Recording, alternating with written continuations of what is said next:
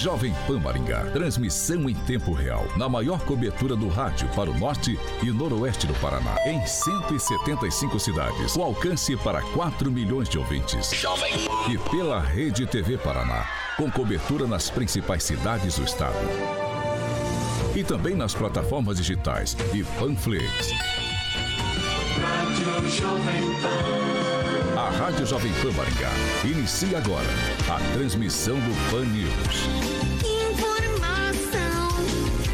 Notícia, Rádio Jovem Pan. O jornalismo sério, com responsabilidade e isenção, na maior audiência do rádio. Os principais fatos e manchetes do Brasil e do mundo. Jornalismo com informação e opinião. Jovem No ar. Pan News. Oferecimento Angelone. É para todos. Angelone por você. Blindex e Mel's Brushes.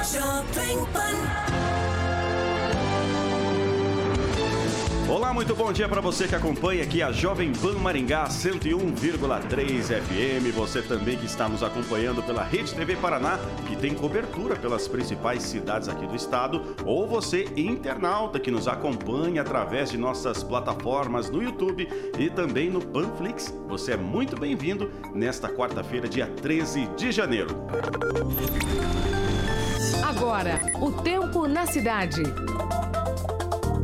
Agora aqui em Maringá, 23 graus pela manhã, sol e aumento de nuvens, aqui também, claro, pela manhã. Pancadas de chuva à tarde e à noite. E amanhã, sol com nuvens e possibilidade de pancadas de chuva. As temperaturas variam entre 19 e 30 graus. Jovem Pan Maringá, para todo o planeta. Pan News, da Jovem Pan.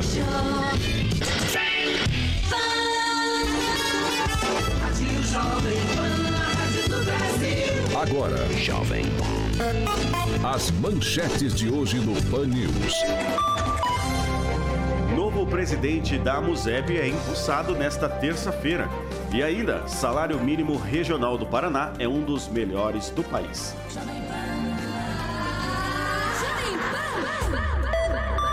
Jornalismo com informação e opinião.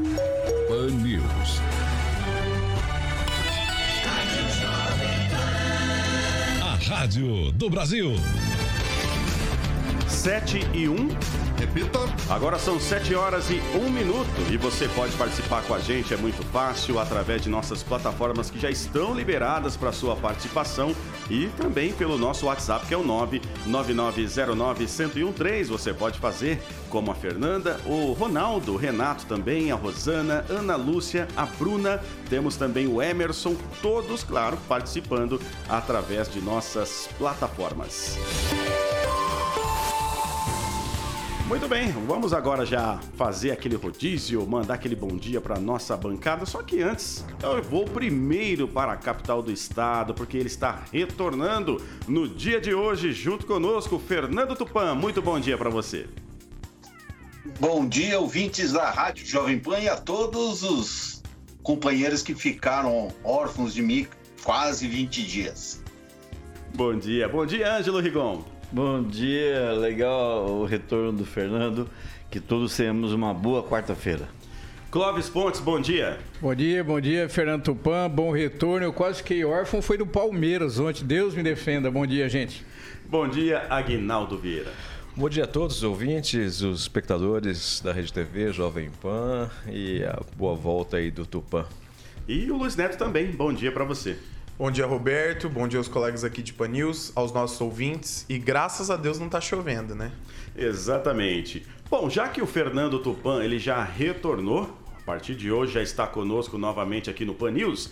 É, um dos assuntos mais comentados pelos ouvintes e internautas é o cancelamento do carnaval aqui em Maringá, mas claro que a gente se estende também ao Estado, né? De repente o Tupan tem mais informações a respeito desse assunto e a maioria concorda que foi uma decisão correta o cancelamento, já que a pandemia não está controlada e nem foi iniciada ainda a vacinação.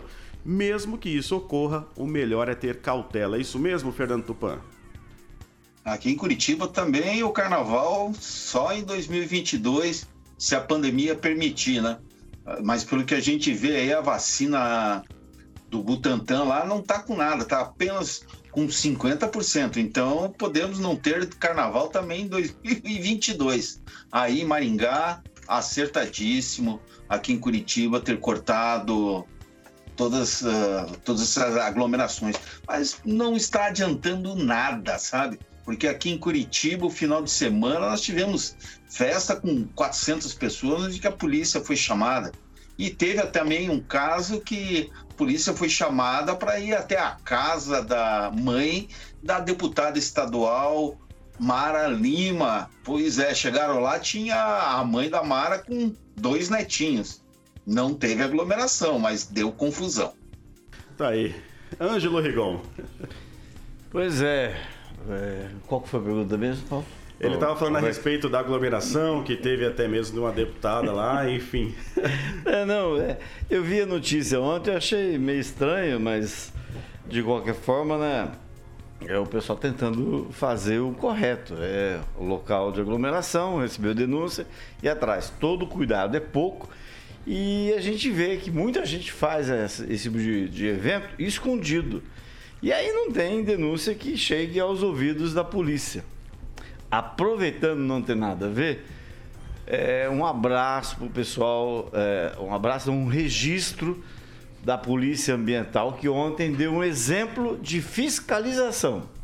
Ficou na beira do rio Ivaí, lá perto de També, das 10 às 15h40, mais de 6 horas, para pegar um sujeito que estava armando rede, cometendo vários crimes ambientais, estava com armamento. Então, Parabéns à Polícia Ambiental, ao Luciano, o pessoal que tem trabalhado para eh, evitar que o meio ambiente seja deteriorado, principalmente aqui na região de Maringá, no Rio Ivaí, que é um rio muito importante do estado. Então, esse tipo de coisa, de fiscalização, cada um fazer a sua parte, é super interessante. Obviamente, com os devidos cuidados, que parece que nesse caso de Curitiba não houve, né? Tá aí, eu vou já passar aqui a pauta adiante, é, até aproveitando a presença do Tupã, é, falar dos números da Covid aqui em Maringá, né, que registrou 350 casos de coronavírus e dois óbitos no boletim desta terça-feira. As vítimas são duas mulheres, uma de 66 e outra de 69 anos, ambas sintomáticas e com comorbidades. A cidade ela soma agora 328 28 mortes 24.180 casos confirmados, 83 pacientes internados, sendo que 29 em UTI e 54 em enfermaria. 1.600 é, pessoas em isolamento domiciliar e 22.169 casos já encerrados. Agora eu vou, claro, com o Fernando Tupan, que ele vai ter os números também aí do estado. É isso mesmo, Fernando? Isso mesmo. Vamos passar também aqui os a, a, média móvel aqui de Curitiba. Vocês tomem cuidado com o Clóvis Pontes aqui, que ele passou o ano novo na, na cidade e nós saímos para comer um pão de queijo e tomar um cafezinho numa das mais tradicionais panificadoras da cidade. Mas vamos lá. Apesar dos números positivos no começo de janeiro, quando considerada a média móvel da pandemia em Curitiba, nota-se que a semana epidemiológica 43 entre os dias 3 e 9 de janeiro teve aumento no número de casos e mortes na comparação com a semana 42 entre os dias 28 de dezembro e 2 de janeiro. Na semana 42, a capital paranaense registrou em média 596,59 casos é, e 13,29 mortes por dia aqui na capital, mas ah, vocês sabem que o Natal o pessoal viaja e nada de colocar os números no, no, computador, né? Tanto que se você vê hoje, assim, o número de casos aqui no Paraná, de novos casos, chegou quase a 9 mil. Foram 8.929 é, 929 casos e 116 óbitos.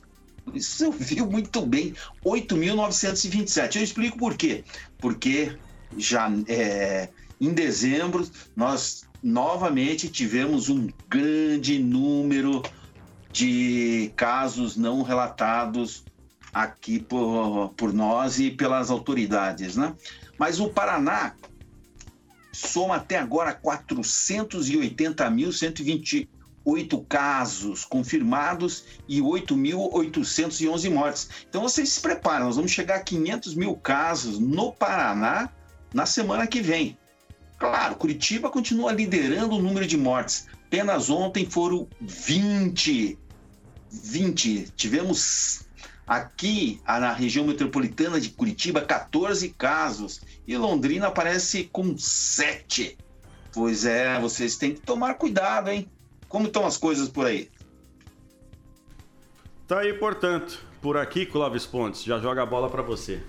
É, não, primeiro agradecer a gentileza do Fernando Tupan, da Messiana, sua esposa. Quando nós viemos em Curitiba, eu e minha esposa, nós fomos tomar um café com ele, muito gentil, e pagou o café, rapaz. O Tupan não é turco, não, viu, Rigon? É, eu tenho uma frase que me chamou a atenção ontem, Roberto. Não é, abre aspas, Luiz Neto, não é a melhor vacina do mundo, não é a vacina ideal.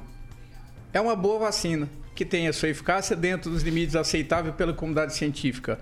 Natália Pasternak, presidente do Instituto Questão de Ciência. Eu vou só deixar isso aqui para que as pessoas é, que falam do, né, que eu sou negacionista, eu não sou. É, só que não é a melhor vacina do mundo, não é a vacina ideal. Isso aqui me chamou a atenção, só isso. A vacina mesmo com 50%, é, já, já debatemos isso ela é completamente eficiente contra casos graves. Ela, o único problema dela são casos leves, mas a pessoa que tomar não vai para o hospital. E isso já é um grande alívio para o setor público, né, para o SUS e para a saúde das pessoas e da família, inclusive saúde mental. Não é a melhor vacina no mundo, não é ideal. Isso aí me chama atenção. Ô, ô, ô Roberto, é, não vou discutir isso com o Clóvis, né? Ontem eu falei sobre a frase do Papa, sobre o negacionismo. Acho que não vale a pena a gente ficar batendo na mesma tecla. Pegar uma parte de uma é, frase. Realmente não é, dá, não. Deixa eu concluir, né, por favor. Você já falou três vezes a mesma coisa e está repetitivo. É, realmente. Você mudar o disco, como, você, como você disse. É, Encerra a, a Covid e si, não fica repetitivo. Deixa eu concluir, Clóvis, por favor. Tá ficando Vamos chato. dar sequência aí, vai lá. É, mas mas, ó, é, como ele disse, né, um pedaço da frase, a Lígia Oliveira, nossa ouvinte, ela comentou algo muito bacana. Ela falou que não é uma Ferrari, mas é um Uno. Tá aí. Agora são 7 e 11. Repita. 7 horas e 11 minutos. Vamos agora falar a respeito desse assunto. Uma filha de ex-prefeito de Ponta Grossa exibe frasco com símbolo do Butantan em vídeo em rede social e escreve vacina do Covid. Você tem mais informações aí, Fernando Tupan? Olha, a filha do ex-prefeito de Ponta Grossa, Marcelo Rangel, do PSDB, publicou um vídeo que aparece exibindo um frasquinho com o símbolo do Instituto Butantan na plataforma TikTok chinesa. No vídeo, Juliana Rangel se refere à vacina contra a Covid. O Butantan negou que tenha fornecido vacina ao pai de Juliana, que esteve no Instituto no mês de dezembro e disse que o frasco é apenas uma lembrança dada aos visitantes. Isso, se ele tiver com essa vacina, olha, realmente nós chegamos ao fim da picada. Pena que o restaurante aí em Maringá não existe mais, né? Aí existe. uh, Clóvis Pontes, será ah. que já tem para exibir o frasco? Bom, então aí, aí você vê a, as diferenças de posicionamento. Eu só um adendo aqui, não é, é, é, sobre a frase Luiz Neto, ela não é cortada de contexto, ela é uma frase inteira de uma pessoa que é epidemiologista, é da área infectologista, só estou fazendo comentário. Eu também vou responder. Então olha só, é, sobre sobre depois ela concluiu, ela abriu com essa frase. É, sobre a, a, a, essa situação, eu imagino, eu imagino, Roberto, se, se isso acontecesse na mão de um inimigo político daquele que veiculou a matéria. A bomba que eles não fariam, o estrago que eles não fariam. Não entendi muito porque ficou só no, no lado. Ah, tudo bem, tá tudo certo. O correto é você ter o equilíbrio, nem A nem B nem A nem C, teria que ter o B ali no meio. Só que se, é, se isso é uma matéria com outra pessoa segurando esse frasco, estava feita desgraceira. Então, esse país, o problema é o descontrole e o desequilíbrio que nós temos hoje de julgamento de decisões. É gravíssimo esse vídeo, porque ele dá, ele dá uma conotação de nada muito sério, de tá tudo bem, a pandemia tudo bem. E aí o respeito com as pessoas que morreram. Tá vendo aquele, aquele jogo é, é, de cena que todo mundo faz, é, faz, às vezes usando o vírus como mote para isso, é, é, sério, por que, que brinca com um negócio desse? Agora, se tiver acesso, é, diz que não tinha um líquido, era um presentinho, mas isso é presentinho para se ficar publicando em mídia, mostrando linguinha, fazendo pose de. Não tá levando a Covid a sério? Você viu Então o vídeo? negócio é muito. Eu vi ontem. Eu vi o vídeo. Bacana. Eu vi o vídeo e vi a, a- brincando e a linguinha de fora brincando, postando como se fosse um tom de brincadeira. O- Deixa eu só. É, não é momento para ficar brincando. Exato, não é coisa para se brincar. Por que não tomaram outro caminho? então? Ele, ele é super importante. Você falou que é uma frase de uma, de uma epidemiologista, né? Acho, acho importante isso. Um pedaço dela, né? Você, você frisou bastante. Mas é, quando você fala da frase dela, por que não acreditar também, Clóvis, em outros especialistas que têm opiniões diferentes? A gente tem que levar tudo em É que é consideração. uma que ela combate muito e ela, ela é muito incisiva em relação A algumas coisas e depois ela, consideração. ela, com- ela mesmo leva. E para encerrar o assunto, ela mesmo é, contrapõe o que ela vem dizendo. A gente Entendeu? tem que levar em consideração. A Tá, incoerência. passando adiante aqui, vamos lá falar agora- agora aqui da nossa cidade e região. Ontem, né, houve a eleição da nova diretoria que teve a assembleia ordinária da associação na manhã desta terça-feira no auditório Hélio Moreira, em Maringá. O prefeito de Ângulo, o Rogério Aparecido Bernardo, ele concorreu em chapa única e assumiu a presidência da entidade. Aguinaldo Vieira.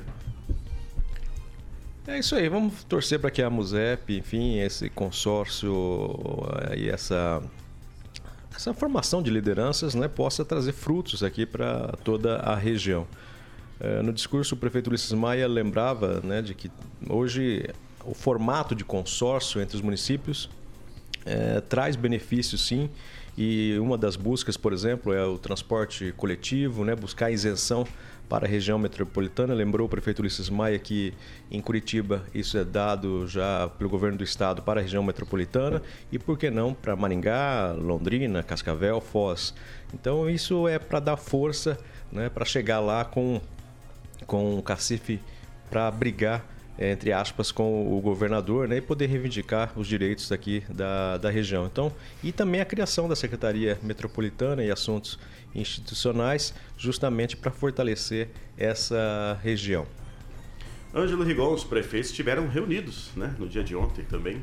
Pois é, e faz tempo que a MUSEP ela apresenta chapa única, é uma espécie de consenso iniciado no início da administração, iniciado no início, iniciado no começo da administração do prefeito Ulisses Maia. Era um consenso de que não havendo bate-chapa seria de certa forma é, é, produtivo para a associação. Lá o, o acordo para que o próximo prefeito seja esse ou aquele é bem adiantado. Praticamente no começo do mandato, a gente já está acertado daqui até quatro anos, 2024, quem serão os presidentes da MUSEP. E dificilmente isso murar- mudará. É, significa que o pessoal está bem entrosado, tem informações e é, objetivos em comum, ainda mais agora com a criação da Secretaria de Assuntos Metropolitanos e Institucionais. Até gostaria de destacar a presença lá do Daniel de Matos, uma pessoa muito conhecida, foi assessor do Evandro Júnior, deputado estadual, e integra a equipe lá da a, a Metro, né, Aguinaldo? A Metro. Metro. A Metro. Então, tudo indica que esse trabalho da Secretaria com a MUSEP vai render bons frutos. A MUSEP, ao longo dos anos, passou por um enxugamento, obviamente determinado pelo Ministério Público, e deixou de ser um elefante pesado, caro para o Estado, para as prefeituras já mirradas da região, para se tornar aí um, um exemplo, na verdade, na questão de produção de projetos para prefeituras pequenas, o pessoal que tem dificuldade, tem prefeituras, Maringá tem, a região de Maringá tem 30 prefeituras, muitas delas não têm departamento de planejamento. E você sem um projeto, você não consegue dinheiro do Estado. Isso facilita muito, né? Nossa, e a, a associação está fazendo isso a um custo bem baixo, bem mais baixo do que era praticado, digamos, há mais de uma dezena de anos atrás. Né? É, isso mostra que o pessoal está bem é, concatenado e focado para fazer uma gestão eficiente. Clóvis Pontes. É, eu, eu, quando eu questionei, eu disse o seguinte, mas nós já não temos a AMUSEP? Ela já não faz esse, esse papel meio que intersetorial? Só que no caso aqui específico, eu defendi a criação é, dessa secretaria, Roberto, é, e na mão do, do, do Fausto Erradão, ele, é, é, ele tem um bom trâmite. E aqui, aqui nós, vamos, nós vamos entrar no custo Brasil. O bom trâmite político. Isso é o custo Brasil, Roberto. Você não consegue caminhar nesse país. E aí, todo mundo. Aí eu vou fazer uma adendo para você ver como é que é o custo político Brasil. Tem gente que detesta o deputado federal Ricardo Barros, desce o porrete, mas ele tem o custo Brasil na ponta da caneta. Esse custo Brasil faz diferença no meio político. Então, é, questione ou não, goste ou não, o custo Brasil passa por, esse, é, por essa veia política. E dentro dessa Secretaria Metropolitana vai ter esse custo Brasil embutido. O Falso Erradão ele consegue tramitar nesses dois pontos. Então, eu, eu entendo que a Secretaria se bem trabalhada, se conseguir é, fazer um trabalho de co é, coeso é, parelho a, a, essas nossas regiões aqui, principalmente a região aqui de Maringá, né? Eu acho que vai ser um bom trabalho. Agora, nós vamos cobrar depois esse custo Brasil. É, as ações, por exemplo, eu vi o prefeito Volpato, reeleito aqui de Sarandi, falar aqui nessa mesa sobre a sequência da Horácio Racanelo. Isso aqui nós vamos cobrar esse custo Brasil. É, nós vemos aqui problema de entrada e saída, nós vemos problema de fluxo de trânsito, de, nós vamos cobrar esse custo Brasil. É aqui que eles têm que dar resultado.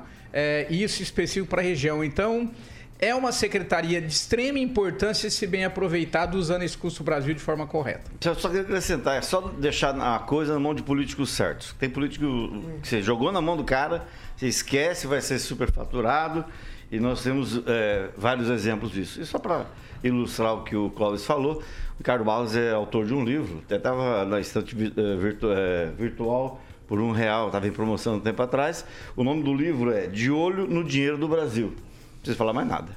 É, Esse é o custo Brasil. Eu, eu, eu, acho que não existe político certo, né? Existe político do momento e político que não é do momento. É, eu não boto a mão no fogo para falar que ninguém é bom é, ao suficiente que não, não seja possível de se corromper. Quando, quando a gente fala sobre essa nomeação, muita gente fala que essa secretaria foi uma indicação do próprio Ricardo. Né? Por quê? Porque o Fausto fazia parte do, do grupo político a qual o Ricardo tanto é, defende, apoiou durante as eleições. Mas é uma indicação importante, Roberto. Eu gosto do nome do Fausto, não só pelo relacionamento, como foi bem dito. Ele é um cara muito político. E é necessário nessa secretaria que tenha uma pessoa política. Em relação à nomeação do Daniel de Matos, é de Matos, né? O Daniel Matos, enfim. É, o Daniel ele é um cara extremamente preparado para isso trabalhou recentemente com o deputado do Carmo e estava trabalhando com o deputado Traiano, que é o presidente da Assembleia Legislativa do Paraná. Então é um cara que com certeza tem muito a agregar no trabalho nessa secretaria. Deixa eu só colocar uma, de tanto repetir algumas coisas erradas, ela acaba virando o correto. O Fausto, a indicação do Fausto, até foi, se não me engano, o Celestino, alguém do PTB, que questionou isso. Aliás, eu estou esperando, oh, o Ricardo nomeou três secretarias. Falei, me passa o nome delas. Não me passou nenhuma até agora. Esse negócio do Fausto, o Fausto trabalhou para todos os candidatos a deputado federal, principalmente para o NVR. O único que ele não trabalhou foi o Ricardo Barros. Então, falar que a secretaria foi indicado por ele, bobagem. E só complementando, o Daniel Matos oficialmente não era assessor do, do Traiano, não. Né? Talvez poderia até fazer algum trabalho para ele. Ele tinha uma empresa, mas, né? Uma é, empresa. Exato, mas não era assessor do Traiano. Tá, agora são 7 horas e 22 minutos. Repita. 7 e 22. A Universidade Estadual de Londrina e a Universidade Estadual de Maringá estão entre as instituições de ensino superior mais sustentáveis no mundo, segundo o Greenmatic World Universe. É, Ranking 2020, elaborado anualmente pela Greenmatic, uma rede global de universidades voltada à sustentabilidade ambiental. O ranking ele foi publicado em dezembro. A UEL ela ocupou a posição global de 530 e a UEM posição 537. Já as únicas instituições públicas do Paraná a figurar na lista mundial, demonstrando as boas práticas de sustentabilidade ambiental empreendidas por ambas. Vou jogar já para o Clóvis Pontes essa aqui. É, eu não, eu não conheço, eu preciso, eu, eu, eu para mim, eu, eu costumo dizer o seguinte, Roberto, para mim discorrer sobre o assunto com mais propriedade, eu, eu, eu gostaria de conhecer alguns projetos da UEM. Eu sei que a UEM tem, é, dentro dos seus grupos cientistas, muitas mulheres e realmente ela é conceituada. E entendo a UEM como extremamente importante é, é, no contexto nacional e fora internacional. Nessa pandemia, não vi muita presença da UEM em relação ao nosso momento, poderia ter se dedicado mais, eu acho. Não sei se faltou verbo, o que faltou, mas uma coisa é fato: se a UEM não fosse tão politizada como é, se não fosse tão militante como é, ela estaria entre as 100 primeiros do mundo com o pé nas costas. O problema da UEM é que ela é totalmente. É, é, é, é, a palavra não tem outra, ela é totalmente politizada e aí a coisa é feia na UEM. Quem sabe dos bastidores e contas sabe disso. Se a UEM se alinhasse nesse ponto, seria uma das 100, talvez até melhorava no ranking de 100 para baixo. Então é só essa minha, minha colocação, mas parabéns para a UEM, mas pode melhorar.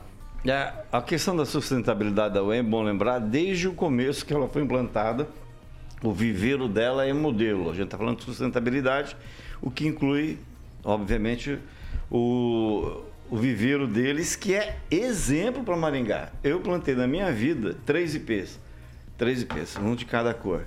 Os três vieram da, do viveiro da UEM. Então a questão de sustentabilidade, ali quem conhece, eu morava naquela região quando não existia sequer um bloco daqueles não existem mais, aqueles blocos antigos.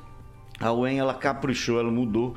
É, assim como a UEL, a UEL, né, as Perobas, a, as duas universidades, nisso, na questão da sustentabilidade, tiveram realmente responsabilidade e compromisso com as duas regiões, com as duas cidades. O prêmio, nesse caso, altamente justo. O Fernando Tupan, é, duas cidades aqui do, do estado estão aí pra, é, participando, na verdade, né, dessa premiação. Você acha que é justo ou faltou mais alguma universidade? Olha, eu acho que não faltou nenhuma universidade aqui. Nós tínhamos Curitiba, aqui em Curitiba nós temos a Universidade Federal que é que é do governo federal, né?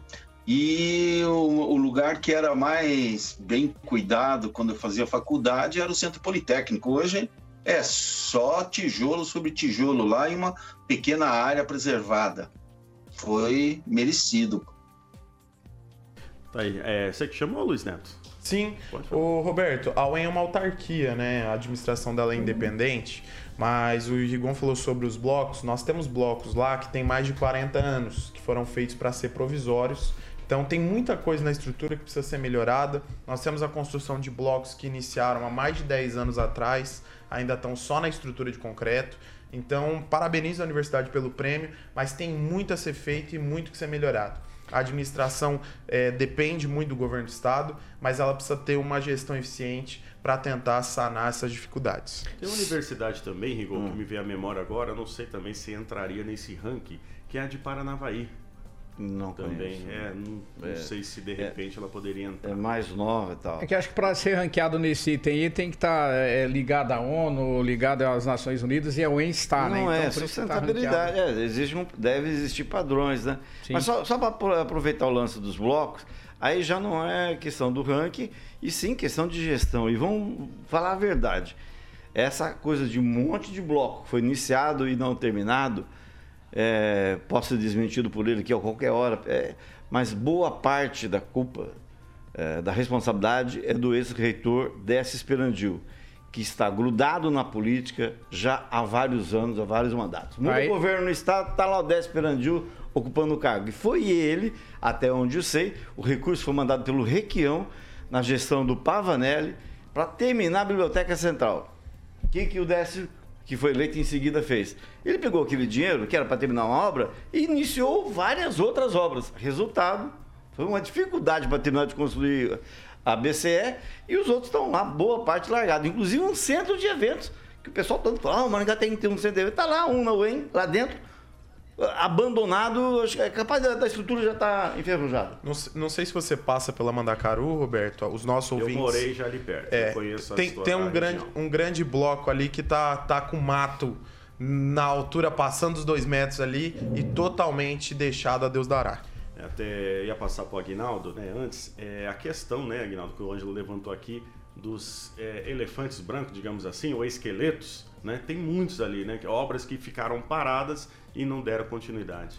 E obras necessárias, né? Como disse o Luiz Neto ali na, na Mandacaru, são blocos ligados ao hospital universitário e estão parados há um longo tempo e é, é local de mocó, local de aglomeração de moradores de, de rua, enfim, para usar droga.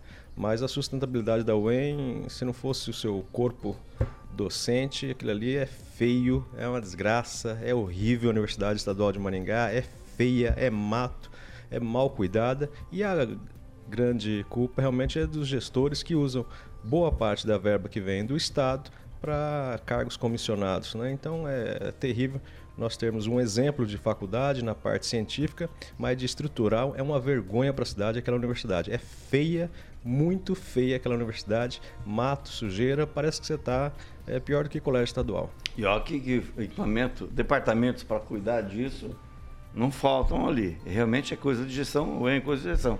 Mas tem que enfatizar o seguinte, a UEM é o que é, é uma faculdade, uma universidade reconhecida entre as melhores do mundo, mas ela é o que é também por conta da ousadia dos pioneiros. O primeiro reitor, José Cal Garcia, ele bancou, ele foi. É, um grupo, na verdade, de professores fez a UEM, mesmo sem condições, ir para cima.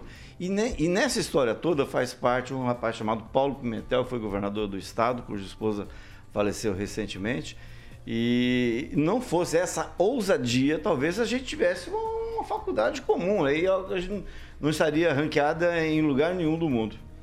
Tá aí, vamos tomar um café agora? Millennium Coffee, porque vamos dar aquela pausa, né? Para tomar aquele delicioso café, né, Carioca? Exatamente. Roberto Lima, especialista em café com venda e locação de máquina de café expresso. Você pode estar ligando no 3023-0044 para você ter a sua máquina da Millennium Coffee, que está com showroom, Roberto lá na Avenida João Paulino Vieira Filho, número 843, sala 3. Você pode estar passando por lá e fazendo uma degustação, tomando um café expresso maravilhoso da Millennium Coffee. Millennium Coffee. E agora, aquele break. Daqui a pouquinho a gente volta. Fan News. Muito bem, agora estamos aqui em nossas plataformas. Vamos agora ver o que os nossos internautas estão comentando. Aguinaldo Vieira e Clóvis Pontes. A participação do Fábio Fernandes, do Fernando Moreno na, nas plataformas da Jovem Pan no YouTube, também no Facebook, o Wesley Rocha a respeito ainda sobre a vacina, ele disse que vamos levar a coisa mais a sério. Se tem outras vacinas mais eficazes e mais baratas, vamos batalhar por elas e não com quebra-galhos, né? É ficar, a gente ficar se estapeando por quebra-galhos. Grupo de risco deveria ficar bem longe da Coronavac. A opinião então do Wesley Rocha. A Lígia diz aqui, ó, vai no, vai no setor de odonto em dia de chuva lá na UEM que vocês vão ver, tudo sucateado. E o Eric, e o Eric Érico Roque diz: olha, o EN reduto do PT. É que a gente falou, braço sindicalista, braço político. Ah, sobre a vacina, muitos comentários, mas vai aí, Rigon. Não, eu gostaria de falar aqui, mas só depois que a gente voltasse, porque é uma informação que a gente havia comentado eu quero falar para todo mundo.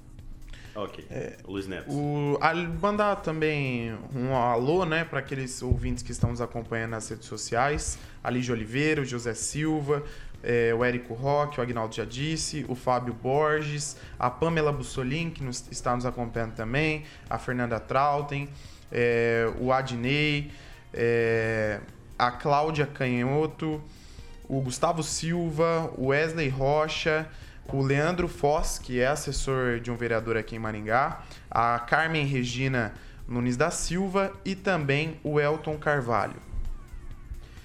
Inclusive, ontem o Clóvis havia dito uma informação que repercutiu na cidade, né, Clóvis? Você está falando sobre um certo gabinete de um certo deputado? Pois é. Repercutiu. E tem uma coisa, é... Eu, eu fui, eu fui, né? Aí eu fui, é óbvio, as pessoas te procuram. Quantas vezes você foi? Do que? Você falou que foi várias vezes. Ah, não. Foram várias. Ó, Foram o Tupan tá curioso, ó. Pela imagem eu tô É, ó, vendo o ali. Tupã- que ele tá. Tupã tá em Curitiba. Então, olha só. é, é, eu, eu- quando eu, eu não falei sobre qual era o assunto, porque eu, eu tive acesso a um documento que não ficou nas minhas mãos, então eu me resguardo, Roberto. Eu tenho muito cuidado em relação às coisas que eu faço. Eu fiz um comentário aqui, ele é real, ele é verídico, de que há um racha dentro do gabinete, dentro da base do deputado Homero Marques. Há um racha. É a base dele tá toda trincada. Só falta alguém dar uma martelada que rui tudo. E aí, ah, eu esperava de repente até, né, eu, eu- nas redes sociais alguma coisa, não veio nada. É, e isso me chama atenção, né, porque às vezes tem um tipo de retaliação, mas é uma notícia é, que ela vai, ela vai dar. é, é, o Fernando Tupan em Curitiba pode inclusive buscar mais informações aí. Muito bem, já estamos aqui ao vivo agora pela Jovem Pan Maringá 101,3 FM. O Clóvis Pontes estava com seu raciocínio no intervalo para os internautas que nos acompanham também em nossas plataformas. Ele vai dar sequência agora para concluir o seu raciocínio, né, Clóvis? Isso aí, concluindo aí, ah, quando eu falei, ó, o deputado precisa colocar barba de molho, precisa colocar barba de molho. Porque se esse pessoal resolver falar, a coisa não vai ficar boa. É, pelo menos o que foi comentado dentro do grupo. E aí eu digo o seguinte: é, porque eu, eu falei que pode ser que isso vire uma bomba? Porque aí eles vão precisar falar. Agora, a coisa mais interessante que eu achei disso tudo é como a política funciona nos bastidores. As pessoas dão um tapinha nas costas e depois o punhal tá no rim. Ah, isso vai de tanto do lado de, de, de quem é candidato com, que, com quem é aquele que ele trabalhou, né? Eh, então é uma situação complicada, Roberto, se isso der sequência, é, porque é, é descontentamento político. E aí eu vou só, só dizer o seguinte: é, os candidatos que hoje prometem as coisas para o seu determinado grupo e nomeiam outros, eles precisam tomar cuidado. Essa infidelidade partidária de vínculo de candidato com quem trabalhou com ele é igual a infidelidade de político com o partido. Se não tomar cuidado, é expulso o partido, perde o mandato. É aqui que eu quero entrar. Então, realmente foi. O negócio foi. Foram várias pessoas que procuraram e muitas, inclusive, disseram realmente o grupo está muito descontente com o deputado. Então é para botar a barba de molho mesmo. Eu vou passar já a bola ali pro Fernando Tupan, depois o Ângelo Rigon tem uma informação também a ser dita aqui no Pan News. Fernando Tupan, agora parece que já está a par da situação do que o Clóvis havia dito no programa de ontem, não é mesmo? Pois é, Roberto. O que está acontecendo aí é que o PROS está pegando fogo aqui. ah, nessa eleição ela foi muito mal no Paraná e o presidente lá, o Toninho aqui de Fazenda Rio Grande, o deputado federal, vai intervir alguns diretórios para fazer uma limpa geral no PROS aí. O que eles estão tendo dificuldade realmente de repensar o partido e eles precisam, com a nova legislação eleitoral que entrou em vigor nos últimas, ah, na última eleição e na antepenúltima, eles vão precisar de um bom número de deputados federais, caso não queiram perder a, a verba é, a verba partidária e a verba para as eleições, para concorrer, para distribuir entre os candidatos. Então o PROS está com a corda no pescoço, viu, Clóvis? Aqui não sei se vai conseguir montar uma chapa competitiva dessa vez para eleger até mesmo um deputado estadual. Será que é isso mesmo, Clóvis? Você que está perto aí dessa turma toda? Não, tá, tá com, o, o Tupan tá com dificuldade, tá rachado. Tanto é que, segundo que foi, foi falado em uma das reuniões, já foi acertada a ida do deputado por republicanos, do deputado Homero Marquesi. E, e também, aí olha, o jogo de informação é bruto, é violento, né? E há uma informação que se ele vier para deputado federal, pelo republicanos, ele vai vir para puxar voto, porque talvez não se eleja dentro de republicanos. Existe todo um grupo trabalhando para isso. Então, olha como o meio político é violento, não é para amadores. Então, O PROS corre o risco em Maringá totalmente se esvaziar e realmente você tem razão. E vem informação de Curitiba, veio para mim informação. Eu não tive em Curitiba só para passar o final do ano, eu tive para reunir, tomar um café com amigos e buscar informações.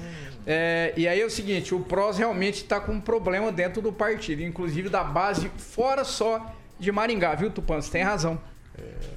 Se você contar o PV, que também é outro partido que tá, vai ter problema daqui a dois anos, a gente vai ver é, muita carreira se encerrando na política aqui de Maringá. Carreira de gente que prometia, ó, oh, está nascendo a nova liderança. Capaz de morrer já daqui a dois anos politicamente. Só para o que eu queria colocar aqui, é que eu tinha, quando o Luiz Neto falou a respeito do Ricardo, que o Ricardo indicou, então volta a ser a coisa. O nosso amigo Daniel Matos, que é da, da, da, da secretaria, ligou avisando que a indicação é do Ulisses Maia, Ricardo Barros não tem nada a ver com o peixe mas ele me corrigiu numa informação incorreta que eu dei, que eu falei que o prefeito Falso Erradon, Falso Eduardo Erradon, apoiou, to, apoiou todo mundo menos o Ricardo. Falou que não, que ele apoiou o Luciano Dutti e o Ricardo Barros também. Apoiou, assim como apoiou outros uh, candidatos, segundo a informação que eu tenho. Mas como o Daniel nessa parte manja mais que eu, prefiro ficar com a informação dele. O, o Ângelo, você me, me lembrou a hora que você falou do deputado, né? Aqueles deputados que, que iam transformar a política no Paraná. Você me lembrou do, do é, Miranda Leal, do, da forma que você falou. É, que ele era a voz né, de, de Deus sobre a terra ah, e, e, me lembrou muito a promessa de alguns políticos, né? Eu acho que tem deputado que deveria, como meu avô dizia, puxar o breque e dar uma desacelerada. Talvez não seja a hora de sair deputado federal, Talvez seja a hora de recompor essa base que foi perdida, buscar os votinhos aqui na região, trabalhar mais intensamente, resolver as rusgas na política para conseguir ter tranquilidade, senão realmente é perigoso ficar sem mandato. Aguinaldo Vieira. Eu gostaria só de fazer uma consulta ao nosso historiador Ângelo Rigon. Miranda Leal que falou que o mundo ia acabar no ano 2000 ou não? Era Foi. isso, né? Foi. Nostradamus também, em 2000. É, mas é questão de interpretação. O Miranda fundou a igreja dele prometendo, né? Era a base da igreja dele, só o Senhor é Deus que o mundo ia acabar no ano 2000. Aí deu aquele rolo danado. Descobriram até recentemente a senhora que foi despejada do apartamento dele na Barra da Tijuca, me ligou, né? É, o, ele, caiu a casa dele bonito por conta dessa previsão mal feita. Por isso, quando você fala, no caso de política, ah, que vocês não são políticos, tem que aprender a ser político, seja você primeiro. Saiba fazer as coisas certas para não passar a informação errada. Daqui a pouco você fica sem mandato, fica sem nada e sem partido, que é pior, né? Político sem partido é. Só, pior que isso, só político sem mandato. Viu, Luiz Neto? o Clóvis ele já estava anotando. Será que recebeu mais informação aí de fonte? Não, Clóvis? não, eu tô, eu tô atento a isso aí, Roberto. Eu acho que seu carrinho veio cheio de Curitiba. Vai viu? respingar, isso não vai. Olha, rapaz, tomara que fique, tomara que eles se acertem lá, porque o PROS vai triturar aqui na região. Tá aí, vamos dar sequência aqui agora, 7h41. Repita. 7 horas e 41 minutos. O salário mínimo regional do Paraná de R$ 1.467,40 foi aprovado nesta terça-feira pelo Conselho Estadual do Trabalho, Emprego e Renda, o órgão que vinculada à Secretaria da Justiça, Família e Trabalho do Paraná. Os valores eles variam de R$ 1.467,40 a R$ 1.696,20 de acordo com cada categoria. Dessa forma, o Paraná ele segue tendo o maior salário mínimo regional do Brasil. Fernando Tupan. Pois é, Roberto, o salário nosso regional aqui é muito maior que o salário mínimo. O salário mínimo está em 1.080, 1.100. Agora não estou lembrando aqui, o Rigon pode me ajudar. Mas aqui no Paraná, o governador Ratinho Júnior já tinha assinado a lei que iria ficar entre 1.467,40 a 1.692,20. Isso o Conselho Estadual do Trabalho, Emprego e Renda, CETER, que é um órgão é, vinculado à Secretaria de Justiça, Família e Trabalho do deputado federal, do deputado federal Nelly Prevô, bateu, deu a chancela e vamos lá. O, o reajuste será de 6% na comparação com o salário regional paranense de 2020. Aqui em Curitiba, assim, o salário dos servidores municipais subiu, subiu 3,4 apenas. Então, é um salarião, entendeu? Nós precisamos ter alguma coisa, acertar. É...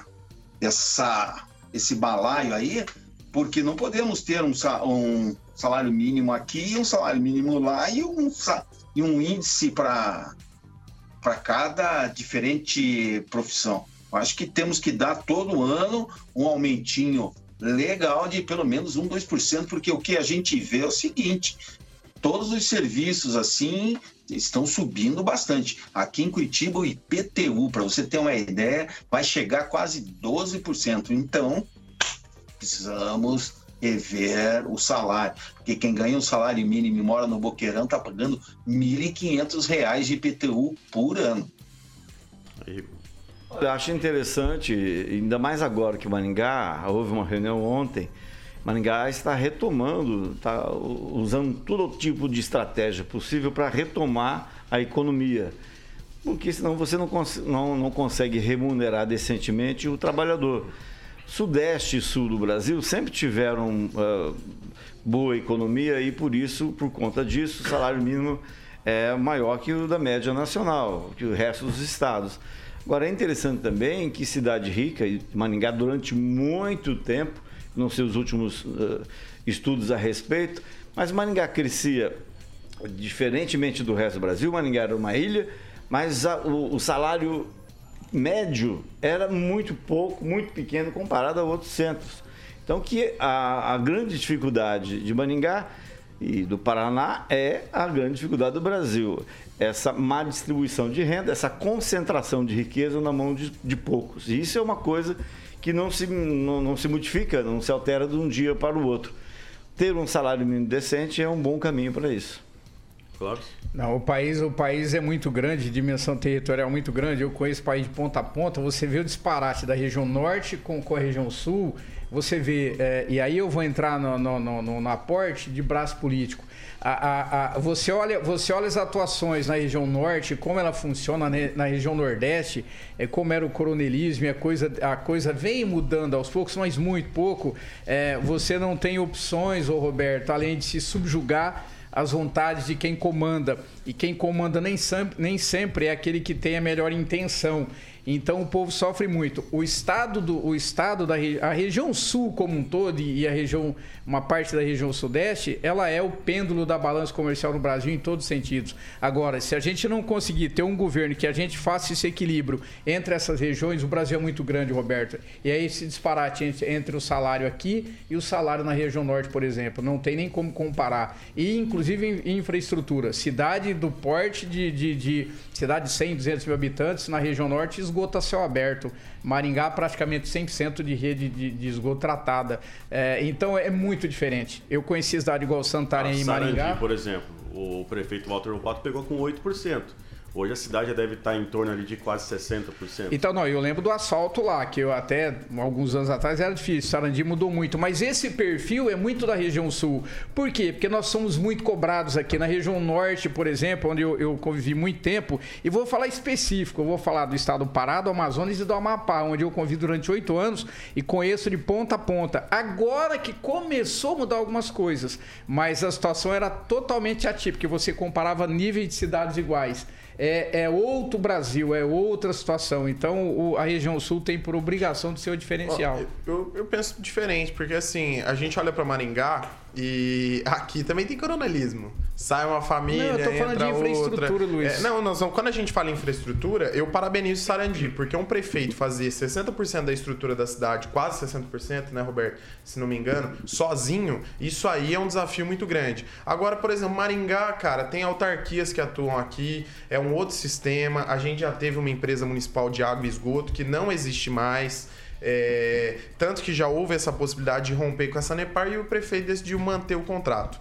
Mas esse tipo de serviço, o, o Clóvis, tem que ser parabenizado para quem realmente faz. E Sarandi tem esse desafio de terminar esses 40% aí nos próximos quatro anos. Só, só lembrando que esse dinheiro foi viabilizado para poder fazer o esgoto lá em Sarandi, inicialmente lá atrás pelo Dilmar Arruda e o NVR chegaram a segurar aquele checão na frente com o De Paula. Só que houve um problema na Caixa Econômica e por pouco não se perde todo o dinheiro. Então, política e administrativa não é tão fácil é, como numa empresa particular. O dinheiro é seu, você faz o que quiser. Não. Prefe- é, Sarandi podia estar até eventualmente hoje, até com mais. Sim. Porque a disposição do prefeito Volpato é, é, tem que ser elogiada. É, equivalente ao que fizeram aqui em Maringá, os, os, esses prefeitos João Paulino Vieira Filho, principalmente, e Said Ferreira. Porque são obras que ficam embaixo da terra, daquela coisa, do Ninguém povo não vê. vê, ninguém, ninguém vê. Mas é o que dá a- a- o, o grau de desenvolvimento, o, tal do IDH, para uma cidade. Então, ali poderia ter, eventualmente, estar mais. é, ter porque é a segunda cidade da, da Mico. Muita gente esquece, a gente fala Sarandi, graças Sim. a Deus, não tem mais aquele negócio de preconceito em relação a Sarandi. Sarandi hoje é, não, não tem comparação, é uma cidade muito boa para se viver, para se fazer tudo, para ir lá comprar. Muita gente sai daqui de Maringá para comer. Comércio é bom. É, lá, é- lá é- então é a segunda maior cidade de uma região com Sim. 30 cidades. Então tem é, realmente o, o saneamento em Sarandi cresceu muito nos últimos anos. Tomara que isso aconteça em toda a Musep. É, Clóvis, Não, eu falo, quando eu falei, Luiz, da comparação, eu cito a cidade de Santarém, no Pará, que eu tive uma base em Santarém durante oito anos. Eu conheço Santarém com a palma da minha mão, região inteira. Eu cito o tamanho da cidade, era esgoto a céu aberto. Eu ficava no hotel que quando o rio Tapajós enchia, passava pela orla, o hotel era tipo uma palafita, a gente andava em palafita na cidade, Luiz, e Maringá já tinha 90, 95% do esgoto tratado. Agora que o Nélio Aguiar, que é o prefeito de Santarém, está refazendo a orla e tratando rede de esgoto. Mas eu falo pelo comparativo de região sul e região norte. Então eu falo aquilo que eu vivi, aquilo que eu conheço. O disparate é muito grande. E aí entra aquilo que eu falei do peso, a canetada política. Deixa eu, você fez eu lembrar lá em Maceió, que é capital, hein? Capital dos estados, talvez mais bonitos do Brasil. Lá a prefeita, quando ela se elegeu, falando que ela ia arrumar a- a- onde passava o esgoto da cidade, esgoto a céu aberto, que a água ia ficar tão limpa que ela ia tomar banho lá. E ela não conseguiu e por isso perdeu a reeleição. Tá sujinha a mulher até. A Kátia. eu até vou trazer uma lembrança aqui. O Agnaldo Vieira aqui também já foi repórter, né? Aqui na cidade e região também. O Ângelo levantou uma questão interessante ah, em se tratando da cidade ali de Sarandi. É a segunda, né? Aqui tirando Maringá, de 30 da MUSEP, que participam da MUSEP. Quantos bairros, Aguinaldo, não, não- estavam ali praticamente no barro? E quantas reportagens você teve que ir também acompanhar e fazer, não somente você, mas os demais da imprensa também. E hoje, aquilo que o Ângelo disse, né? Ela já foi mudando e tirando aquela cara, aquela cisma, né? De eh, sarandiru, como alguns apelidavam no passado. É sempre negativa a- a- as falas né, dos próprios maringaenses né, em relação a Sarandi. Né? As pessoas tinham vergonha de falar que moravam lá. E vários amigos até né, na época do, do chat do MSN. é, aí às vezes começava a paquerar as meninas tal, não sei o que. A hora que perguntava onde morava, ou a pessoa mentia, ou se falava que era em Sarandi caía a, a- a ligação, né? Então, e o problema, é só quem, quem mora no, no, no barro sabe dessa dificuldade. É, sair com, com o idoso da, da residência, ambulância às vezes não desce, é, transporte coletivo não passa, é, limpeza urbana também é dificuldade. Então, a velha história de quando chove é o barro, quando tá sol é a poeira. As mulheres sabem aí para lavar roupa a dificuldade que é limpar a casa quase que diariamente por causa disso. Então, é, o asfalto é um, é, um, é um bem assim impressionante para quem mora numa região que não tem asfalto. O. Só para pegar esse gancho aí, eu acabei de receber aqui a informação, até mesmo da Secretaria de Urbanismo, que na próxima sexta-feira vai ocorrer a ordem de serviço para poder fazer ali o asfalto no Jardim Triângulo, viu, Aguinaldo? Acabei de receber aqui, portanto, né? Bacana. Ali E, pessoal. e fazendo essa lembrança e essa cobrança para Maringá também, que tem alguns pontos, tanto de falta de esgoto né, ainda, para completar o 100% e deixar realmente Maringá uma cidade perfeita para se morar, e alguns pontos ainda, que é, às vezes pequenos trechos, é, aqui em Maringá tem esse velho, velho problema. Às vezes uma quadra falta asfalto, né? Que é a ligação de um bairro ao outro, né? Então, fazer essa cobrança também para a gente atingir o 100% de asfalto na cidade toda. Luiz Neto. Eu vou aproveitar que o Agnaldo falou sobre isso. A gente tá tendo bastante chuvas, né? No ano passado nós falamos também sobre as chuvas em Maringá, o problema das árvores que caem, do bueiro entupido. E assim, nós temos novos secretários, tirando o secretário de obras que é o mesmo, né? Que estão atuando. E eu queria pedir a atenção deles, né? Quando a gente é para elogiar, a gente elogia, mas para cobrar tem que cobrar também. O Parque do Japão ontem nós recebemos inúmeros vídeos, os veículos de comunicação também divulgaram o, o, o alagamento que nunca vi em Maringá naquela proporção, Roberto. Então, o secretário, vamos dar uma atenção, o prefeito, vamos dar uma atenção, vamos relevar, porque faz 13 dias só que o cara tá lá trabalhando, mas daqui um mês dá para fazer muita coisa. Porque nós não tivemos transição de governo. É o mesmo governo que tá indo pro, pro seu segundo mandato. E tem uma, tinha uma vereadora, que agora eu vou cobrar ela. A vereadora que fazia um desabafo, que é a Cris Lauer, que não podia ver uma poça que ia lá filmar e mandar para a população publicar nas redes sociais. O vereador eu estou esperando agora um requerimento da senhora questionando o prefeito sobre o que está acontecendo, tanto lá no Parque do Japão, tanto em outros lugares que estão sendo alagados. Então vamos aguardar. A senhora agora é parlamentar, tem uma postura bem bacana, tô, tô acompanhando o seu mandato. Então Estou esperando esse requerimento, essa indicação, enfim, é, é para ser feito obras aí em determinadas regiões da cidade. Depois da condenação, ela deu uma sumidinha, né? É, limpar a galeria também é uma coisa que não dá volta, mas é aquela coisa que aparece quando chove, né? E isso é porque não tem é, realmente uma prioridade, deveria ter. Eu sou da época que Sarandi, a gente só ouvia falar do Jardim Panorama e do Independência. Independência é, é, só é o maior lá. colégio eleitoral ali. Exato, olha, eu, eu, eu minha primeira, minha primeira namorada, inclusive, foi de lá, tá? Do Jardim Panorama. Inclusive, é, na transmissão que nós fizemos aqui, né, pela Jovem Pan Maringá, é, das eleições, mostrou-se até o que aconteceu, né? As brigas, né? Enfim, no, no ao redor ali do panorama e também da independência. Aí tinha, depois, depois teve o Alvamar também, acho que foi tudo mais ou menos mesma época. E parabéns aí pela questão do saneamento no Jardim Triângulo. A gente aguarda agora que isso aconteça também na Vila Zabumba e na Vila Sanfona. Viu? Não, não, eu acho que Maringá só precisa rever esse sistema de lixeiras em Maringá. Nós já temos sistema inteligente, altamente sustentável e realmente essas bocas de lobo em Maringá. Isso aqui é uma coisa que eu, eu acho que tem que ser feito com extrema urgência. Maringá já passou do padrão, do patamar de ter essas lixeiras que são lixo. Não podemos, é, temos que cobrar realmente das autoridades nessa né, limpeza e manutenção, esse é o mínimo que o serviço público tem que fazer. Mas lembrando também que garrafas PETs, é, Cisco. Não fala de latinha que eu vou te barrar. Latinha também, que é, assim não aparecem do nada, né? Alguém joga aquilo, é costumeiro a gente é, tá com um veículo, por exemplo, e vem o veículo da frente jogando bituca de cigarro, é, é lata lata de cerveja, enfim, tudo, né? Então essa sujeira também não aparece do nada, né? É claro que a manutenção tem que ser feita, a limpeza tem que ser feita, não adianta, mas também a educação das pessoas é, é um problema. O Ângelo sempre lembra aqui que quando tivemos a, a greve do serviço de, de coletores do lixo, é, acho que na época do Civil Barros, e ficou por um longo período sem fazer essa coleta do lixo e as pessoas começaram, devido à montoeira de, de lixo, passaram a colocar, ao invés da, da sua calçada, na sua lixeira, no canteiro central, né, para fugir da, daquela sujeira, do mau cheiro.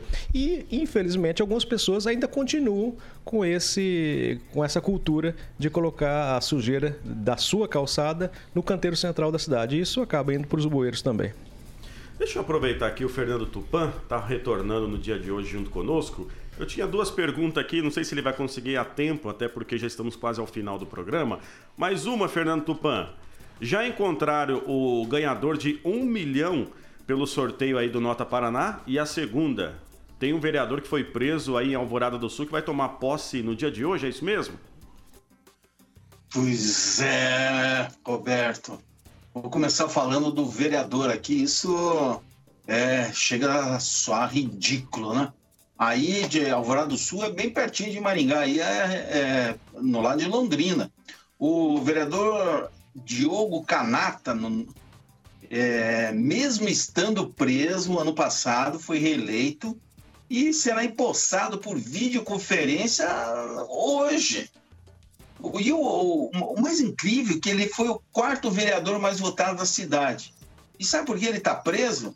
Ele está preso porque é suspeito de chefiar o tráfico de drogas na cidade. E ele está preso desde julho de 2020. Isso aí. o, a gente não consegue entender como alguém assim que passe pela cadeia assim fique com mandato. Aqui em Curitiba aconteceu com uma vereadora e os caras enrolaram, enrolaram na, no ano passado e não julgaram ela, não caçaram ela e ficou por isso mesmo.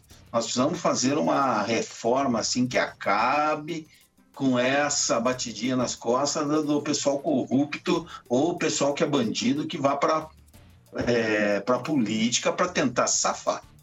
Mas o, agora mudando um pouquinho, o Curitibano, um Curitibano ganhou um milhão em sorteio da Nota Paraná e até agora o governo do estado não conseguiu entrar em contato com ele, porque no cadastro dele não tem telefone, sabe?